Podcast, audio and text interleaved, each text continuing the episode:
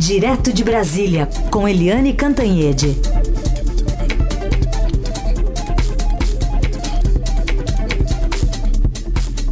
Oi, Eliane. Oi, Eliane, bom dia. Bom dia, Raíssen. Bom dia, Carolina, ouvintes. Bom dia. Bom, vamos começar com essa operação. Está em andamento ainda, nesse momento, por parte da Polícia Federal. É mais uma fase da carne fraca, só que o nome é trapaça. Olha, essa operação é super importante porque não é uma operação que diz respeito só a gente aqui dentro do Brasil. Ela tem um efeito externo também poderoso. A gente lembra que na carne fraca os produtores ficaram apavorados porque a Europa queria bloquear a carne brasileira, até tem, alguns países até tentaram, né? Os Estados Unidos, fica todo mundo dizendo, é, que bagunça é essa no controle, na fiscalização da qualidade da carne brasileira? É, os produtores, de vez em quando eu encontro um produtor, outro que gosta de política, que gosta de conversar, eles ficam realmente apavorados, porque a carne brasileira é de ótima qualidade. Ela é uma carne respeitada no mundo inteiro. É, o Brasil, inclusive, é um dos maiores, se não maior, produtor de carne in natura do mundo né? Também é, exporta frango, carne in natura, carne bovina, é, pé de frango. É, o Brasil é poderoso nesse setor. É uma, uma, uma questão importante para a balança comercial em tudo. E quando você tem esse tipo de operação, que a gente fica vendo as, os meandros, as entranhas da produção, aí dá um medo danado, não apenas em nós que comemos a carne aqui dentro, mas também o que que isso pode significar como impacto nas exportações. Né? Essa fraude que a Polícia Federal está apurando é uma fraude, fraude nos laboratórios, quer dizer, os laboratórios, pelo menos cinco laboratórios, em conluio com a empresa é, BRF, que é uma do, das gigantes do setor. Simplesmente esses laboratórios fingiam que faziam a fiscalização, mas tinham laudos fraudados. Isso é de uma gravidade enorme e eu acho que o, o setor deveria cobrar a BRF porque não está prejudicando apenas os negócios, os negócios da empresa e os consumidores e a exportação, mas está prejudicando a imagem de um setor que é fundamental para a economia brasileira. Só para atualizar aqui, Eliane, é, foram presos dois, é, é, o ex-presidente, né, o Pedro de Andrade Faria, que foi presidente de 2015 até 2017, e o ex-diretor vice-presidente Hélio Rubens Mendes dos Santos Júnior. Então, os dois presos, a BRF, que é detentora das marcas Sadia e Perdigão.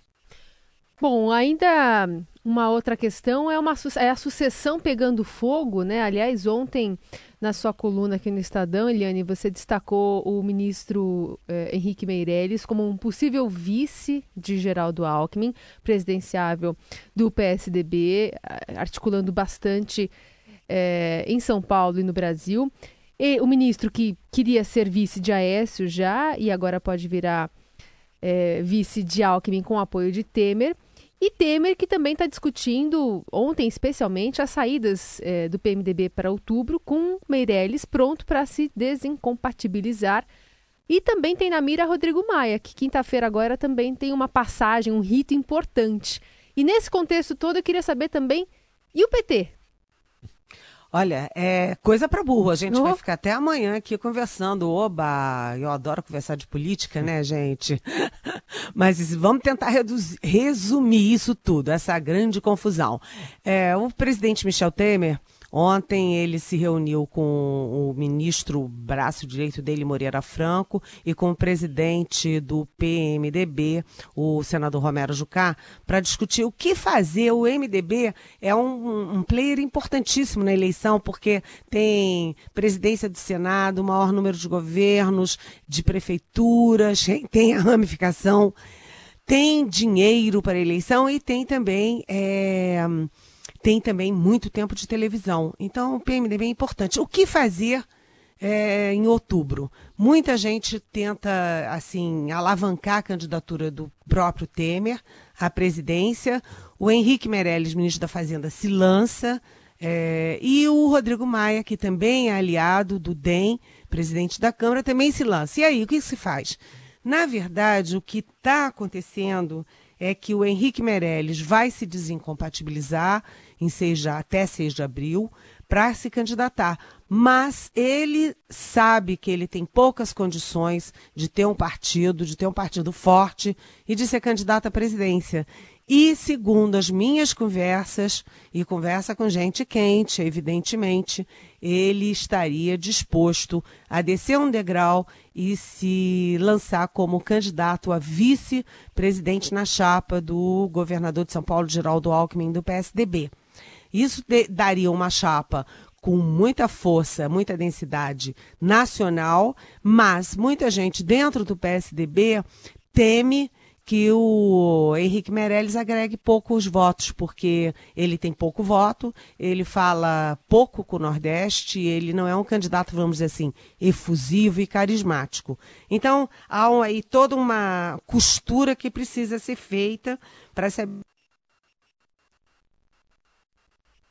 A gente aguardando aqui o restabelecimento do contato com a Eliane Cantanhede. Eliane falando direto de Brasília, né? Direto de Brasília nesse contato diário aqui com São Paulo, a nossa conexão entre São Paulo e Brasília, comentando aí os principais assuntos do dia. Essa coluna da Eliane está disponível também aqui no portal estadão.com.br, mostrando o avanço dessas negociações em torno de um consenso entre o PSDB e o MDB. Então seria o PSDB como cabeça de chapa, o MDB como vice, mas tem muita coisa para ser acertada ainda entre esses partidos. O curioso é que o, o PSDB nasceu do PMDB, né? Isso. Ele, é, foi uma dissidência. Aí depois eles viraram aliados no governo Fernando Henrique. E aí depois o, MDB, o PMDB foi aliado do governo Lula. E também do governo Dilma, né? Sim. Até o impeachment. É. Então, quer dizer, o, o, o, PMDB, agora é MDB de novo, tem um senso muito forte de sobrevivência, né? É, e, e essa coluna aqui da, da Eliane enfim, é bem interessante. Eu convido você a, a ler.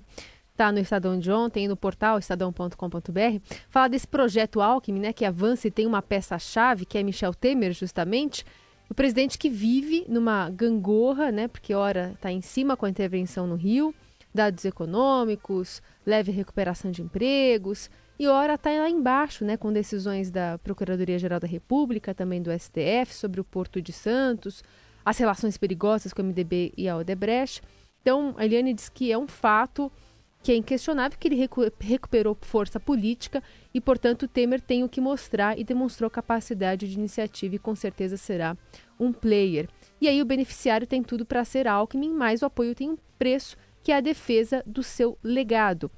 E é assim que, nem amado nem odiado, como os bons candidatos, Alckmin vai pela estrada, estrada largando concorrentes e colhendo aliados a partir de uma dura conclusão. Se não tem tu, vai tu mesmo. É, termina assim, né? Termina assim, é bem, bem capciosa essa pergunta que você faz no final aqui, ou essa, essa, na verdade, essa levantada de bola aqui que você deixa no final, viu, Eliane? É porque é o seguinte, né? Uh, se a gente olhar a trajetória do Alckmin, o Alckmin é, ele tem está empacado nas pesquisas, não cresce, né?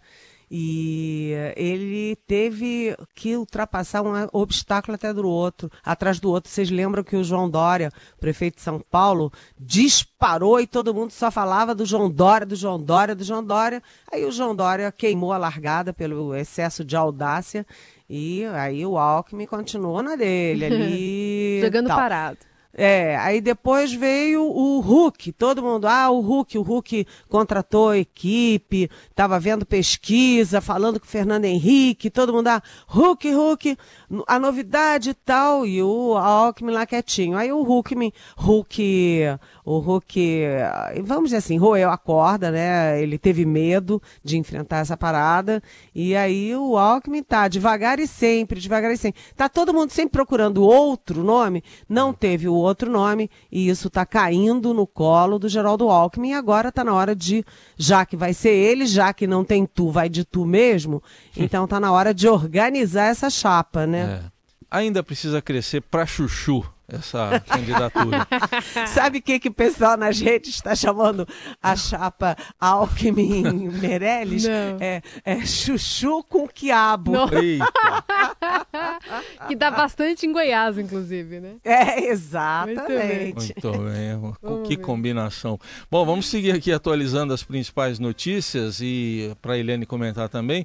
E uma delas tem a ver ainda com esse cenário político, uma entrevista que foi concedida aqui à Rádio Dourado pelo ex-ministro Tarso Genro. Ele falou até que sobre esse encontro da semana passada entre Fernando Haddad e Ciro Gomes para um jantar no qual eles conversaram sobre uma possível aliança entre os partidos de esquerda visando as eleições eh, de outubro e a reação do PT foi bastante negativa. Tarso Genro terá participação no anúncio, teve né, a participação no anúncio da pré-candidatura de Guilherme Boulos pelo PSOL. Em entrevista ao Emanuel Bonfim, também o um repórter aqui do Estadão Ricardo Galhardo, o que a gente veiculou mais cedo até, o Tarso Genro disse que não se preocupa com a repercussão que o apoio dele à candidatura do Boulos terá dentro do PT. Vamos ouvir aqui, Eliane, para você comentar. Olha, sinceramente, eu estou me lixando para esse tipo de, de, de visão que eventualmente possa ter dentro do PT. Conhecendo como eu conheço o Haddad, a seriedade dele, a responsabilidade dele, eu tenho absoluta certeza que ele não fez esses contatos sem que ele comunicasse antes ao presidente Lula, né? que ele tem uma ligação fraterna, uma ligação de eh, política né? e uma relação de confiança extraordinária. Essas reações são reações, eu, eu diria, se é que ocorreram efetivamente, eu sinceramente não acompanhei, são reações profundamente equivocadas, não sabem o que é estatuto político. Tá aí, tá se lixando, Eliane.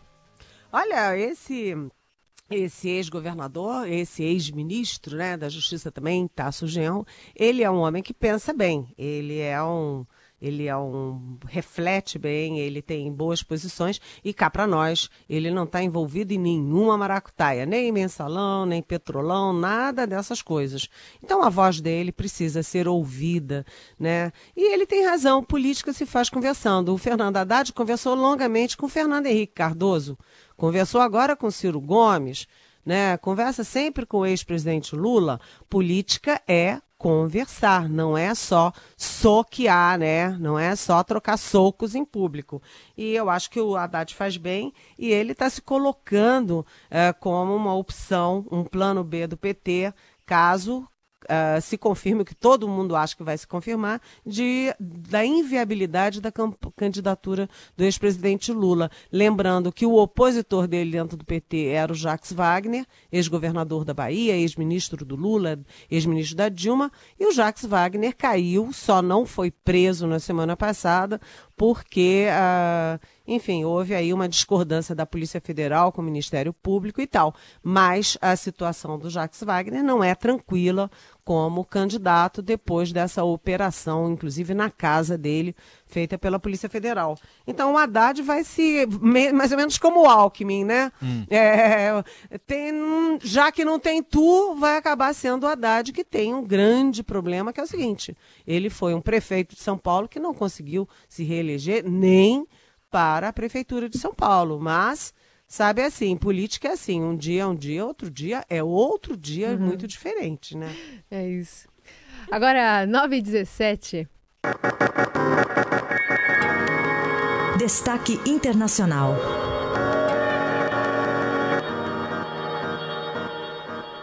E o nosso contato na Europa é com o Andrei Neto para falar sobre as eleições lá na Itália. Tudo bem, Andrei? Bom dia. Tudo bem, Carolina. Bom, André, a, coalizão de centro-direita que une o ex-primeiro-ministro controverso, né, o Silvio Berlusconi, com outros partidos de extrema-direita, está despontando como vencedora das eleições gerais na Itália. É isso, né? Segundo boca de urna, pelo menos.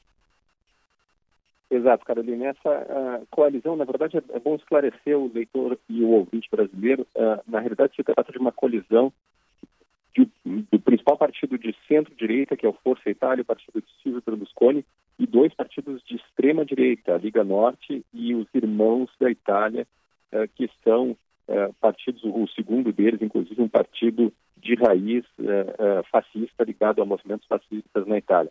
É, um, é um, portanto, uma coalizão de direita ultraconservadora e anti-europeia. Bom, essa coalizão venceu as eleições de ontem se considerarmos os dados do conjunto da coalizão, que fez 37% dos votos.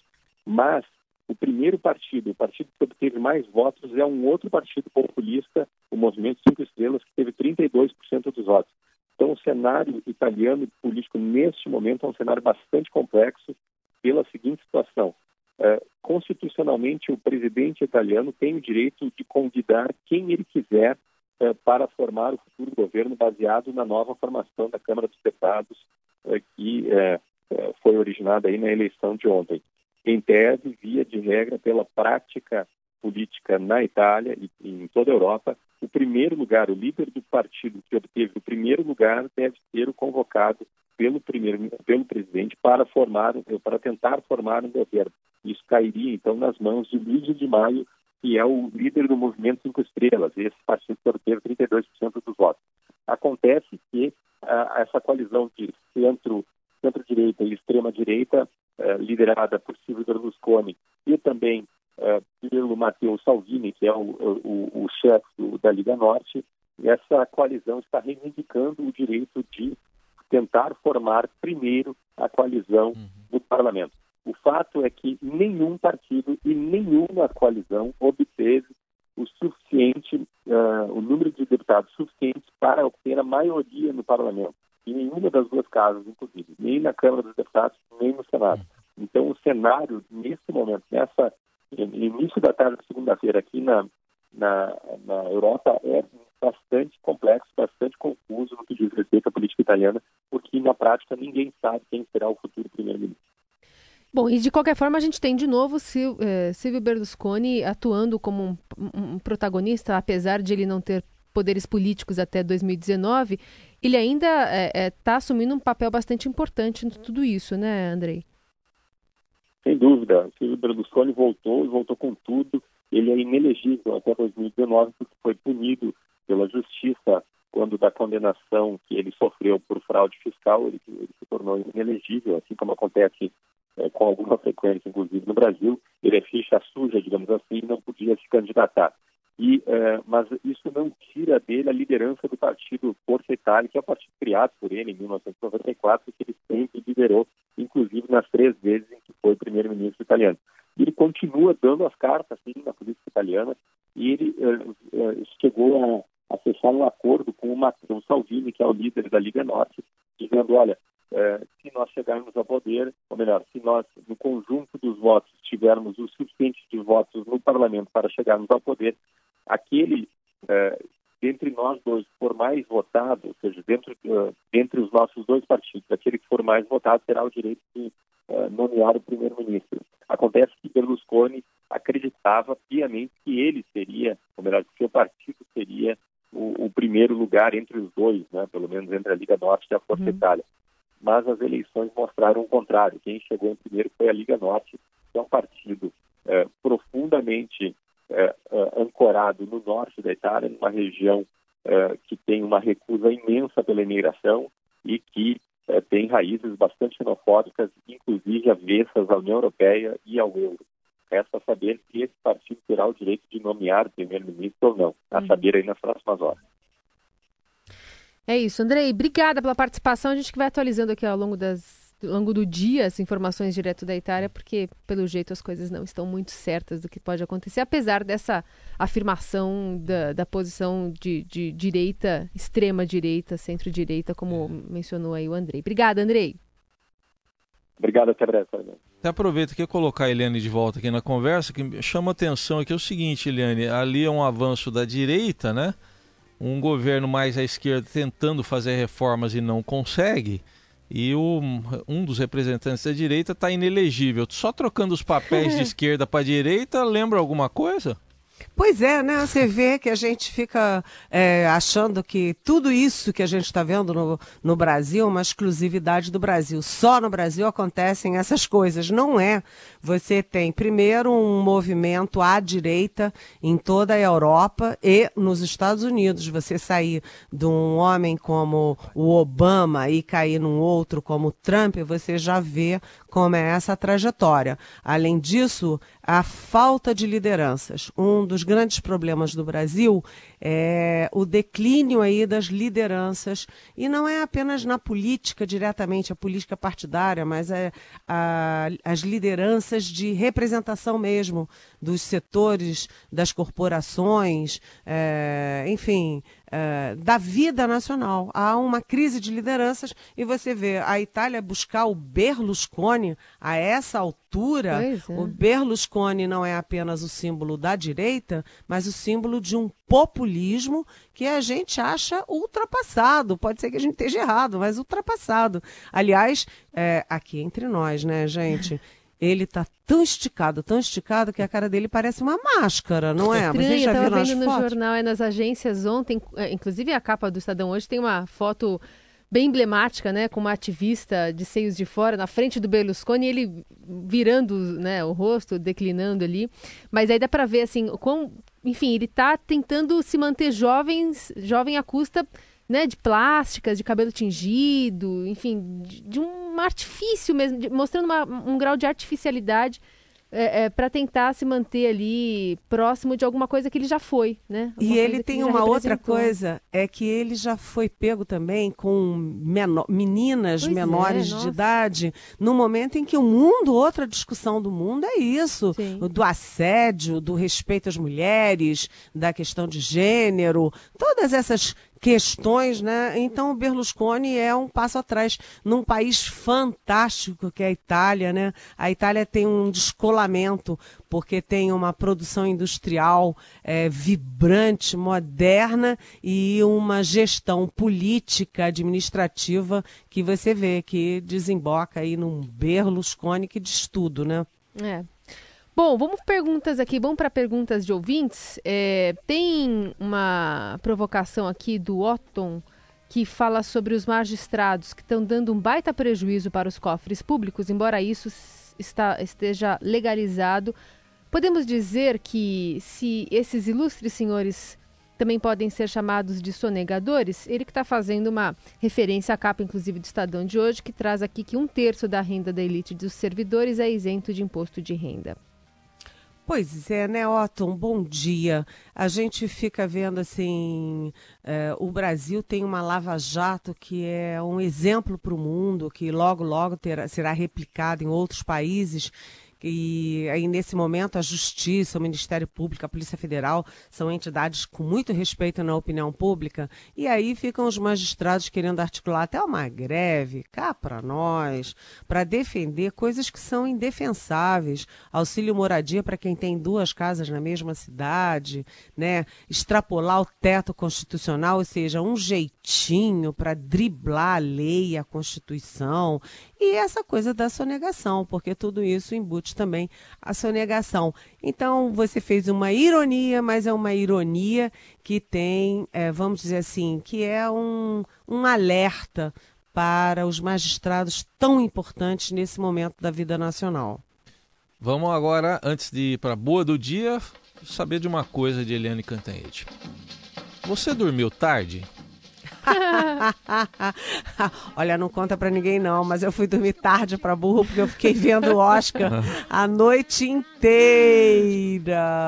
Aliás, quer saber, gente? É. Eu achei aquele cenário horrendo horrendo. Aquilo parecia assim, Las Vegas na cara da gente, porque muita pedra, muito dourado, muito vermelho, muita luz, muito, sabe? Você não conseguia olhar para as pessoas, aquelas pessoas maravilhosas, mulheres lindas, homens lindos, né? Aquela coisa toda bonita das pessoas e você não conseguia ver as pessoas porque era informação demais, uma poluição. Eu achei o Oscar desse ano muito feio hum. visualmente. Não sei se vocês acharam isso. É. é. e os vestidos normalmente são muito chamativos, né, brilhantes e aí acaba brigando ali na, na em cima do palco todas essas informações. Agora, eu achei, achei que foi muito feliz a frase do apresentador, o Jimmy Kimmel, durante a premiação, diz que se esta noite você não é um candidato que não está fazendo história, que pena para você, porque foi realmente uma, uma noite bastante emocionante com muitos recados, né, Eliane? Exatamente. Teve essa participação política. Eu acho que um grande momento foi da Francis, é, o nome dela é esquisito, McDormand, que ganhou ah, o prêmio de melhor atriz é, por três anúncios para um crime e ela engraçado é que ela estava com um vestido cá para nós né gente eu não entendo nada disso não sou dessa área mas eu achei o vestido dela muito feio também pesado sem graça e ela estava sem um pingo de maquiagem eu achei interessante porque todo mundo vai super maquiado, produzido. Uhum. Ela não tinha joias, não tinha maquiagem e ela convocou todas as mulheres indicadas em qualquer categoria para ficarem de pé, é. né? Foi. E fez um def uma defesa da inclusão. Inclusão no nosso Brasil é uma palavra fortíssima, porque o nosso problema mãe, o problema, o problema dos problemas é exatamente a desigualdade social. Nós precisamos de inclusão e isso vale para o mundo inteiro. Eu achei foi um momento é, político mais forte, eu achei a da Frances McDormand, que é, foi ela foi disparada desde o início, ela era a favorita, foi favorita do princípio ao fim, ganhou, entrou com uma cara zangada, eu disse, nossa, ela tá brava é, essa ela moça. já chegou meio reivindicando, assim, é. né? Já chegou... Ah, vocês também não dormiram, não, né? A gente viu, eu, eu vi os eu melhores momentos Eu só, acompanho confesso. uma boa parte também, viu? É, mas já que está falando de mulheres em pé, né, aplausos de pé, acho que não podemos deixar de mencionar aqui, né, Tônia Carreiro. Merece aplausos de pé, né? Aplausos de pé. A Tônia Carreiro, ela, ela não era apenas uma mulher lindíssima, mas ela era também uma mulher é, talentosa, competente e que era sempre de vanguarda, teve sempre à frente do tempo dela. É uma mulher que morreu aos 95 anos e deixa aí uma, um exemplo para nós mulheres de que é, você pode ser bonita, pode ser arrumada, pode ser vaidosa e ao mesmo tempo pode ser competente, pode dar o seu recado como cidadão. Eu, eu tinha um, uma profunda admiração a Tônia Carreiro, nossa homenagem a ela. Muito bem, então nossa homenagem a Tônia Carreiro encerrando esse Jornal Dourado desta segunda-feira, pós-Oscar. Todo mundo ainda meio sonolento, a gente vai se recuperando aqui ao longo do dia, mas a gente já deseja para você também uma ótima segunda-feira e até amanhã, hein, Eliane? Até amanhã, um beijão para cada um de vocês. Valeu.